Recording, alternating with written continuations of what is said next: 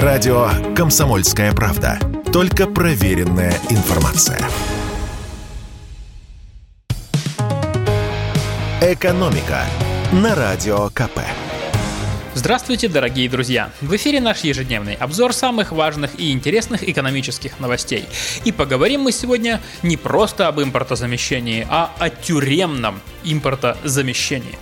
Российская служба исполнения наказаний решила взять решение проблемы импортозамещения в свои руки. На ежегодной всероссийской выставке продукции ГУФСИН, которая прошла в Екатеринбурге, местные тюремные начальники сказали буквально следующее. Мы то есть колонии, производим большое количество товаров народного потребления. При этом показатель цена-качество у нас выше, чем у зарубежных аналогов. Не сомневаюсь, что по целому ряду сегментов наши учреждения вполне могут заменить иностранные компании. Колонии вполне могут занять место Икея. Если сравнивать мебель, у нас и качество лучше, и цены выше. Мы не коммерсанты, сказали представители УФСИН.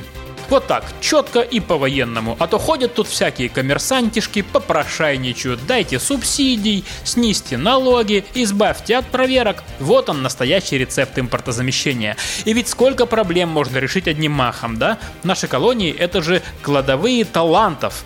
Вы знаете, сколько там предпринимателей и опытных руководителей сидит? Мы не раз об этом писали. Они могут организовать производство, вести бухгалтерию, наладить сбыт. Сидельцы-айтишники придумают нам новые вины Windows и Office, зэки с техническим образованием изобретут русский Мерседес. Все остальное, э, все, вернее, остальные, у кого руки растут откуда нужно, будут строчить нам одежду на замену H&M и Zara. Называться это будет, наверное, Nara. Ну и мебель, конечно, как же без нее. А заодно научиться шить икеевских акул, только не синих, как у шведов, а в черно-белую полоску. И что еще важно, с работниками никаких проблем. Сплоченный многолетним трудом коллектив. Никто не уволится без разрешения начальства и в запой не уйдет. Прикалываться тут можно, конечно, долго. Но все-таки слова тюремных начальников – это отчасти правда. В российских тюрьмах действительно производят, если не все, то многое. От мебели до еды, от игрушек до одежды. Сидельцы получают за это деньги, а еще за усердный труд имеют шанс на условно-досрочное освобождение. Да только вот задача страны сейчас не в том, чтобы выпустить побольше всего руками заключенных, а в том, чтобы в нынешних условиях не сильно уронить планку и выпускать действительно конкурентоспособную продукцию продукцию. А в современном мире качественный товар способны создавать только те самые коммерсанты и только в условиях конкуренции, а не принуждения. Так уж устроена экономика по эту сторону колючей проволоки. Конечно, необходимость исправительного труда никто под сомнение не ставит, но все-таки пусть у нас каждый занимается своим делом. Замещать Икея и прочих передовиков капиталистического труда должны все-таки не тюремщики, а коммерсанты.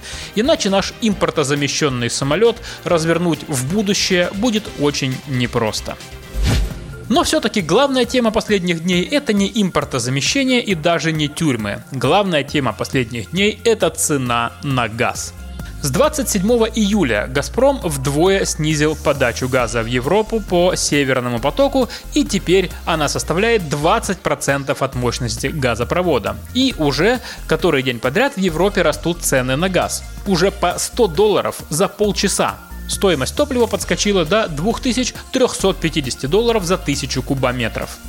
Отвечаю на три главных вопроса обо всех этих газовых делах. Как это отразится на экономике Европы? Как пояснил нам эксперт международного рынка ресурсов и энергетики Владимир Демидов, снижение э, подачи газа приведет Германию к очень сильному экономическому спаду, ведь не секрет, что один из краеугольных камней немецкой экономики – это дешевая энергия из России. Ну а вслед за германской экономикой могут посыпаться и другие страны Евросоюза. По мнению эксперта, если Северный поток продолжит работу в 20% режиме, Европа не справится с планом закачки необходимого количества топлива в подземные хранилища газа. С сентября-октября это однозначно приведет к нормированию потребления газа, считает Демидов. Иными словами, газ будут выдавать по карточкам. Второй вопрос, что будет делать Россия? По словам нашего эксперта, ниже 20% «Газпром» снижать подачу, конечно, не будет. Он считает, что в итоге газ будет запущен процентов на 40.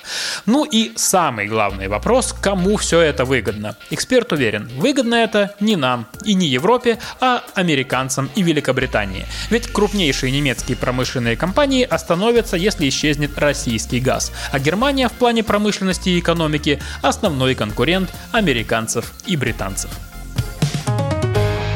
«Экономика» на Радио КП.